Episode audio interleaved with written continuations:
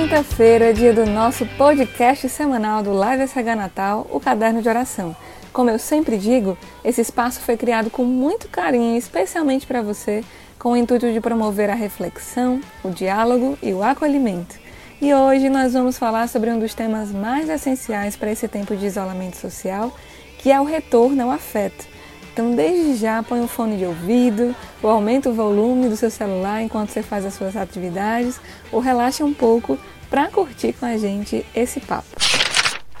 E hoje nós temos como convidada uma amiga muito querida, que é missionária, recém-casada nesse período de pandemia, engenheira química, analista ambiental. Seja bem-vinda, Jordânia, ao nosso podcast Caderno de Oração.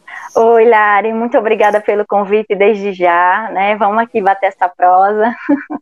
Pois é, você que escuta sempre compartilha aí agora, é a nossa convidada vai estar aqui do outro lado. Espero que goste da experiência também. É isso aí. E hoje, sobre esse retorno ao afeto, como sempre, né, a gente foi atrás dessa definição de afeto para começar a introduzir o tema. E aí o Google me disse isso aqui, né, que o afeto seria essa palavra que tem como origem né, uma palavra latina, afetos, e significa disposição e é, estar inclinado a alguma coisa. Né? Ela vem de uma raiz é, que fala sobre afetar as pessoas, né? Significa fazer algo a alguém, assim, afetar mesmo, né? Seja no sentido positivo ou no sentido negativo. E aí, quando vê a inspiração, Jordânia, de falar, né, sobre esse retorno do afeto, a gente pensou muito, assim, né, nesse tempo de pandemia, assim, né? É, onde a gente viu no início, assim, nós estamos chegando que ao sexto mês, né, de isolamento social, pelo menos aqui no Brasil, na região onde a gente vive especialmente. E nesse período de pandemia, né, assim, a gente tem pensado muito sobre esse tema do afeto, né? Por isso que nós trouxemos nesse podcast exatamente, né, falando sobre isso. Eu lembro, Jordânia, é, de várias cenas muito bonitas, né, que a gente pôde testemunhar em meio a esse caos, né, como os italianos, né, que nunca talvez tinham falado com seus vizinhos, estavam lá nas sacadas, cantando, e um começava um concerto, outro terminava. Até aqui em Natal, né, e outras cidades do país também a gente começou a fazer shows e interagir com os vizinhos. Relações de afeto que talvez não existissem, não fossem existir se não fosse uma situação tão extrema, né? Então, diante desse cenário, assim, queria começar com essa pergunta. É possível ter uma visão positiva, né, tirar esse lado belo, né, bonito, assim, de um, de um ressignificado do afeto, é, dentro desse tempo, esse período de isolamento que a gente ainda está vivendo, né? Mas hoje vive uma realidade diferente de flexibilização. Qual é a tua opinião sobre isso? Ah, eu acho que é positivo, sim. Acho que a gente acabou é, recuperando muitos relacionamentos que a gente pode dizer que estava já mesmo, né, meio que distanciado. A gente vive numa sociedade onde cada vez mais a gente vai se deixando levar pelas nossas é, pelos nossos trabalhos, pelas nossas atividades. Muitas vezes tudo se resume, às vezes, a um bom dia, uma boa noite com o nosso vizinho, até mesmo com a nossa família. E eu acredito que muita, muita coisa foi resgatada nesse tempo, né?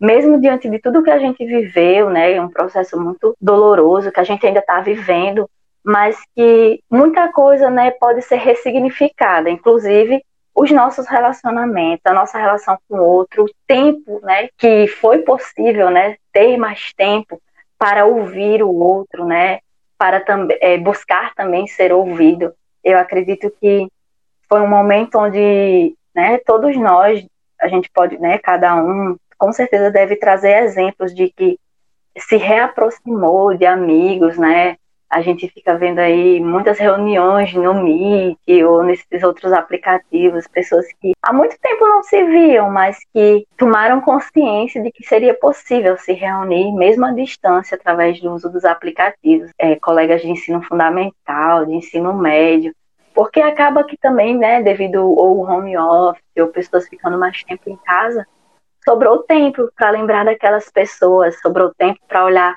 o álbum, né, de família, é, resgatar as memórias de infância, falar com aqueles primos que até tempo a gente não falava, marcar no TBT lá no Instagram e ali gerar um bate-papo legal.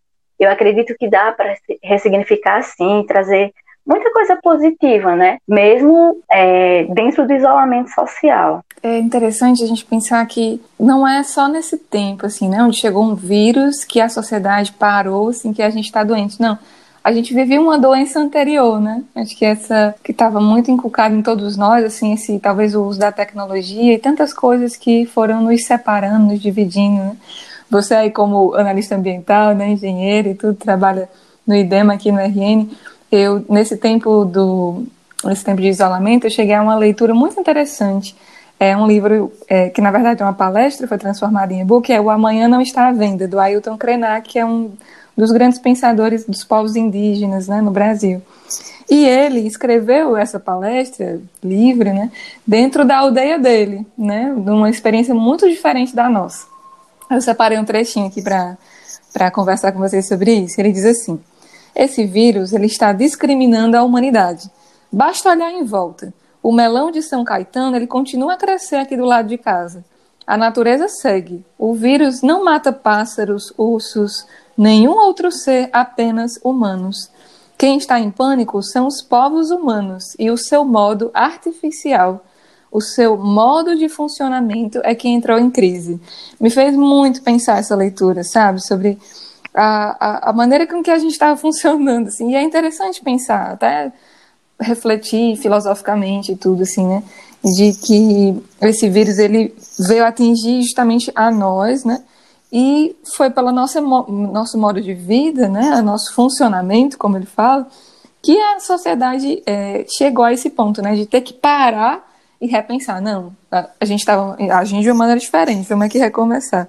E aí eu entro em vários pontos aqui, Jordana, como a importância desse multissensorial, assim, né, desse contato pele a pele com a natureza, uns com os outros, né, que eu acho que dentro desse modo de funcionamento que o Krenak fala, entra muito essa virtualização que veio para a gente de uma maneira positiva, mas que parece que substituiu muito o presencial, né? Você deu aí alguns exemplos legais que a tecnologia nos uniu nesse tempo.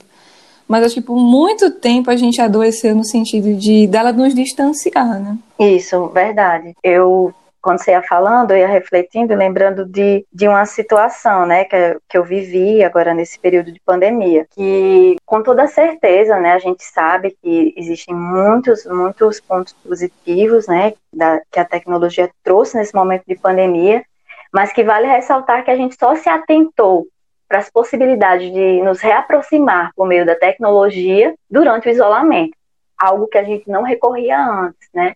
Antes a tecnologia era algo muito isolado, a gente pode dizer assim, era mais a nossa leitura, a nossa pesquisa, o nosso estudo, a nossa foto no Instagram.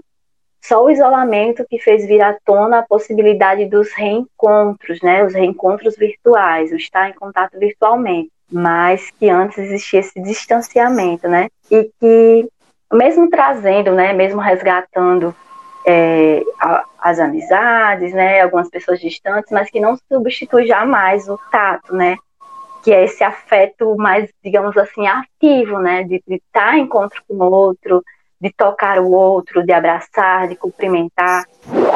E são vários, né, vai vindo à minha mente assim vários exemplos que eu fui vivendo nesse período de pandemia que a tecnologia não substituiu o afeto, né? A gente casou, né? Eu e o Álvaro nós casamos, né? Durante a pandemia, é, com todos os cuidados, né? Foi uma cerimônia bastante restrita, mas a gente viveu algumas emoções que, assim, jamais o, a tecnologia substituiria, né? Existe alguns amigos nossos, né? Muitos amigos nossos que não puderam estar na celebração, mas que. Eu, inclusive, eu estava assistindo Você, no YouTube. É, assistiu pelo YouTube, estava lá na mas, porta da igreja dentro do carro. É. Isso, né? E assim, o quanto isso é, mesmo né, a gente não, não tendo toque, mas a presença física ali, o quanto mexe com a gente. Eu lembro que quando eu fui entrar na igreja, eu fui, eu fui surpreendida várias vezes, né? Eu estava dentro do carro e uma das madrinhas, ela foi lá, né? Não era possível, a gente só teve dois casais de padrinhas, de um total que seria dez padrinhas. E uma das madrinhas, ela foi no estacionamento e eu estava até bem, né? Aquela ansiedade de novo, mas quando eu a vi, meu Deus, eu caí em prantos, assim, por ver, né? E ainda mais depois de um tempo de isolamento que a gente não tinha mais contato com ninguém. E também quando eu fui para a porta da igreja, né, aquele momento de vai abrir as portas para a noiva entrar, eu fui surpreendida, né, também com um grupo de amigos, que eles estavam lá na porta da igreja, assim, né, mesmo distância, mas estavam lá, todos arrumados. Eu, assim, né, eu caí em prantos ali. E como foi forte, né, como foi afetuoso, é, o, o, o calor mesmo do carinho daquelas pessoas ali, né, dos meus amigos ali. E em outro momento também, né, que para mim, que eu posso lembrar agora dessa questão do afeto, foi também quando terminou o casamento, né, que eu fui para casa dos meus pais e que várias pessoas, né, fizeram questão de passar na casa dos meus pais e dar um oi, né, de se fazerem presente, né, fisicamente, concretamente. Às vezes a gente é, num ímpeto, né, que eu acho que é muito do ser humano, né, ainda mais a gente que é brasileiro, a gente ama o toque, a gente, é. né, muitos ímpetos, assim, de, do abraço mesmo, né, de abraçar e, e, e acolher o carinho do outro, né. Um outro momento, assim, que foi mais recente, que foi muito forte pra gente, foi é, uma grande amiga, né, ela perdeu o pai. Durante a pandemia, a gente sabe, né, que não pode existir os velórios e tudo mais, para evitar as aglomerações. E o sepultamento seria só ela e o esposo, né? Sepultamento do pai dela, mas isso inquietou muito nosso coração, eu, Álvaro e uma outra amiga nossa. E ela não queria que a gente fosse de jeito nenhum, né? Não, não venham, é arriscado, trabalho na saúde e tudo mais. Mas a gente sabia que ela já estava um tempo em quarentena, né? até se afastou do trabalho, porque o pai tinha contraído é, a Covid e tudo mais. Mas assim, e ela muito rígida, né? Ela é profissional da saúde, Álvaro também mas que a gente acabou indo, né, para o sepultamento e ao nos encontrarmos no cemitério, mesmo com toda a nossa rigidez, né, profissionalismo, mesmo sabendo, estando consciente das medidas que a gente precisava tomar de cuidado e tudo mais, mas ali a, a emoção, o momento que a gente está vivendo, só estar presente não era suficiente para necessidade. Eu acho que é muita necessidade humana mesmo, acho que fisiológica, emocional, psicológica mesmo, né? Assim, no ímpeto quando ela nos viu, assim, já foi caindo nos nossos braços mesmo, né? E aquele abraço de consolo, aquele abraço de conforto que, com toda certeza, tecnologia nenhuma substituiria aquele momento que a gente viveu, que a gente compartilhou, que a gente dividiu ali, né? A, a dor, o sofrimento, mas também o consolo e o acolhimento do outro e com toda certeza, gente, de forma presencial, assim, é muito mais concreto, né? Nada substitui um abraço. E a gente sempre teve acesso, né, a tudo isso e realmente esse tempo acho que veio nos ensinar a trazer de volta vários daqueles aspectos essenciais da nossa vida, né? E dentre eles essa valorização do afeto. Estava lembrando, Jordânia, é, pensando no podcast, né, na nossa conversa aqui, de episódios da minha infância, porque eu tive uma infância no interior, muito simples e tudo, longe dessa, dessas grandes cidades, né, onde, apesar de estar rodeado de muita gente, a gente vive em um ambiente mais solitário, né, e aí eu me lembro, eu me lembro com muito carinho das noites em que faltava energia na minha cidade. Se você está me escutando, eu sou de uma grande metrópole chamada Bodó, que tem 2.300 habitantes, certo? Muito populoso. É, e lá a, a, a, nossa tecnologia era tão avançada que não precisava nem chover, estava nublado, já faltava energia. Então faltava energia com muita facilidade, assim.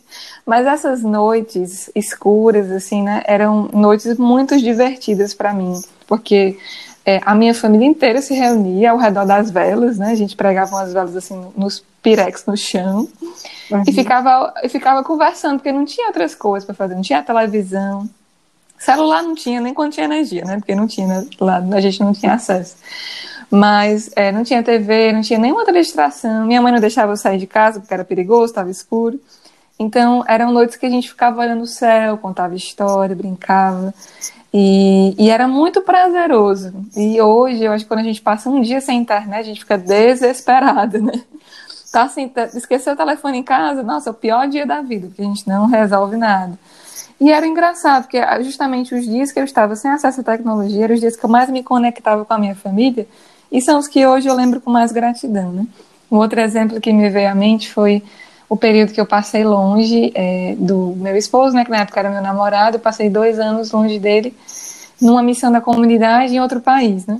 E eu sempre ficava pensando, nossa, como vai ser, como vai ser, como vai ser, né? Namorar à distância, né? Eu já tinha dois anos de namoro presencial com ele. E eu lembro no dia, menina, que eu cheguei assim lá, né? E eu fui fazer a primeira videochamada com o Rodolfo. Quando eu vi ele por trás da tela, eu Ai, não Deus. conseguia conversar. Eu chorei durante 10 minutos, assim, desesperadamente. Solucei de chorar, assim. Eu não conseguia falar nada, porque para mim é, não ter o toque, né, não ter a presença era tipo assim, eu não conseguia uhum. conceber como ia dar certo a gente passar dois anos daquela maneira, né? Sem o toque, né?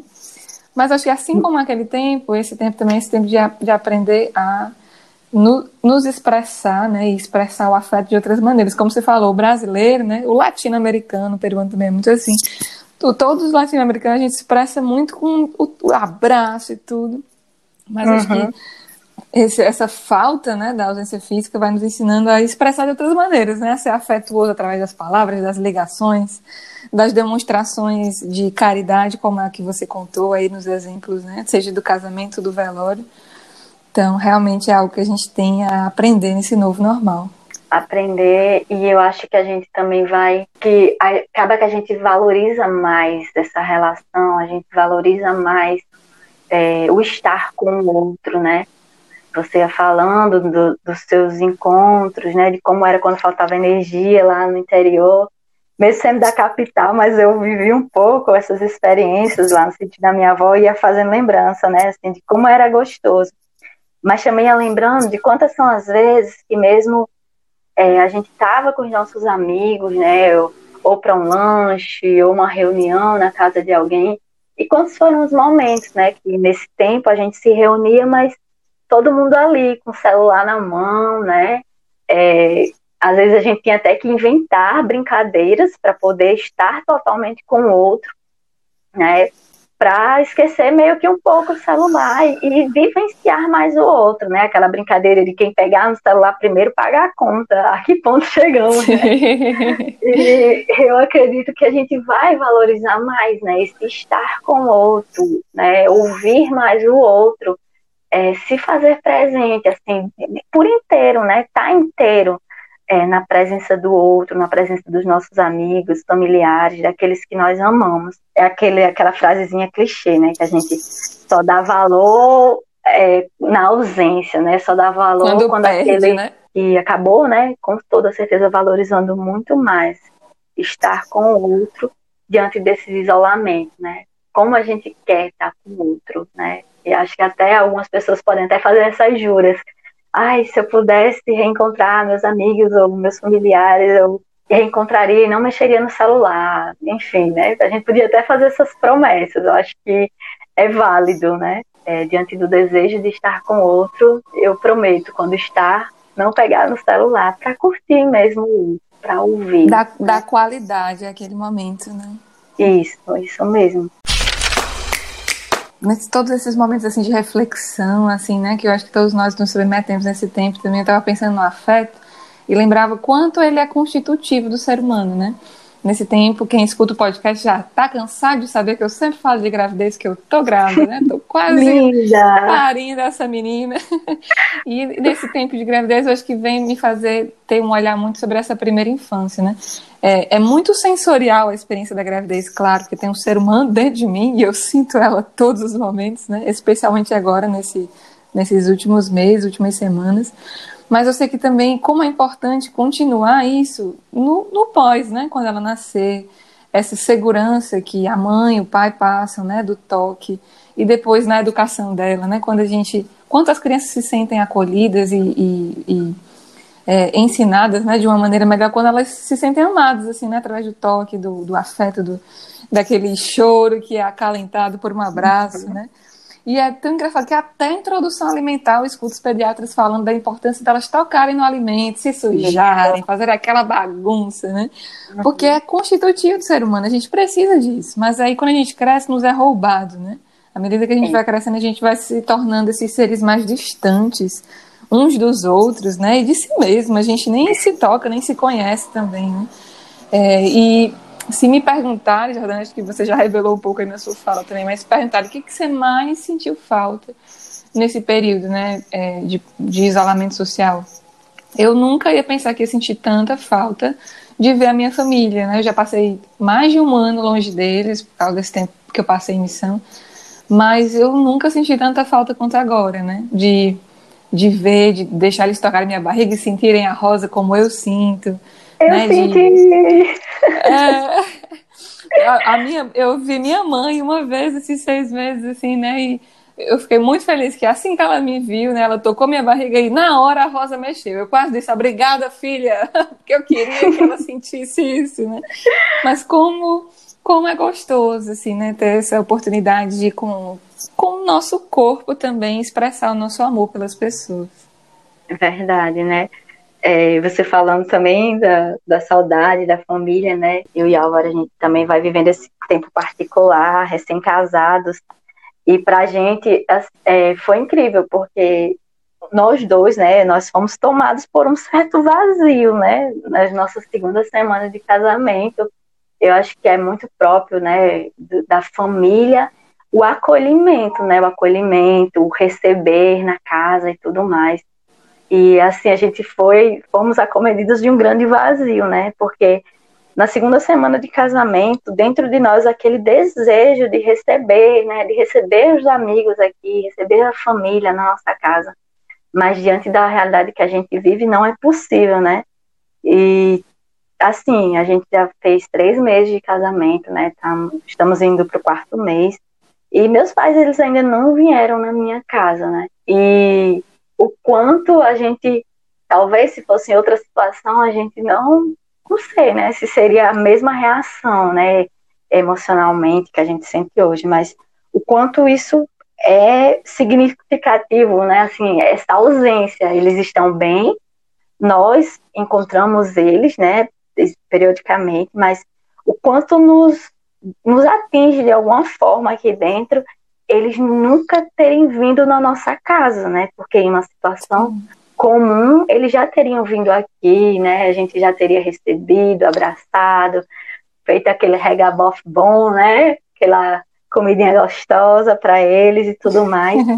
Mas que a gente, né, é, vai entendendo que faz parte desse tempo. É, é aquela coisa, né? Eu também costumo muito falar para Álvaro. Amor, racionalmente eu entendo, mas emocionalmente eu estou trabalhando isso aqui, né? Porque é o emocional que mexe com o instintivo e é, como eu ia dizendo, né? O ser humano é parte do ser humano essa necessidade do afeto. Não tem como a gente apagar ou bloquear isso dentro da gente, né? Mas administrar partindo desse princípio, né, de que a gente sabe que estamos vivendo um momento e que é necessário, né, é, viver esse tempo de isolamento e entender, né, que nesse momento seus pais ainda não podem vir aqui. Então, que esse tempo, de fato, nos ajude, né, a retornar esse essencial e dentro dele é o afeto, né, a gastar bem o nosso tempo, né, investir, né, melhor o nosso tempo para fazer com que as pessoas ao nosso redor, né, se sintam amadas e acolhidas como muitas vezes a gente desejou e talvez não soube expressar. Estamos chegando ao fim, Jordânia, do nosso podcast. Nós temos aquele momento da frase, né, para resumir aqui um pouco daquilo que nós falamos e ver se a galera de casa consegue também é, trazer aí na memória, né, com mais facilidade essa temática e refletir ao longo do dia. Eu fui inspirada por um psicólogo, eu estava assistindo um jornal e eles estavam conversando, né, sobre luto, né, sobre as perdas desse tempo. E ele falava sobre a, a morte, né, e falava sobre a nossa relação com ela, assim, né. E ele dizia uma frase que me lembrou muito uma frase de Santa Teresa de Calcutá, que é a que eu vou usar aqui. Não devemos permitir que alguém saia da nossa presença sem se sentir melhor e mais feliz. Para mim isso remete muito ao afeto e é o é recado que eu queria deixar agora no final. Fala a sua agora. Então, Lari, nesse período, né, uma forma que alguns amigos encontraram de estarem presentes na minha vida, né, esse período eu também eu fiz aniversário, e aí os amigos me deram de presente o livro do Braulio Bessa, Poesia que Transforma. E quando você fez o convite, me fez lembrar muito um dos poemas, que o título é Preciso Mudar. E aí a estrofe diz, né, que a mudança até na dor. Basta a gente observar, deixar a casa dos pais, mesmo querendo ficar. Ver amigos indo embora, sentir a dor de quem chora. Sofrer também é mudar. Muito obrigada, Jordana, por sua presença, seu testemunho. E logo, logo a gente se abraça, se Deus quiser. É isso aí. Muito obrigada, Lari, mais uma vez pelo convite. E sigo aí acompanhando o podcast Caderno de Oração.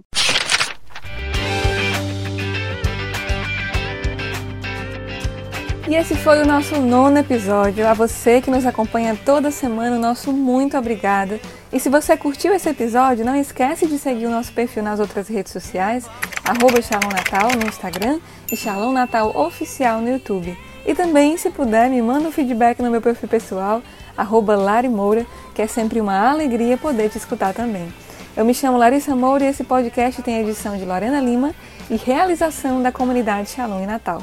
Até semana que vem.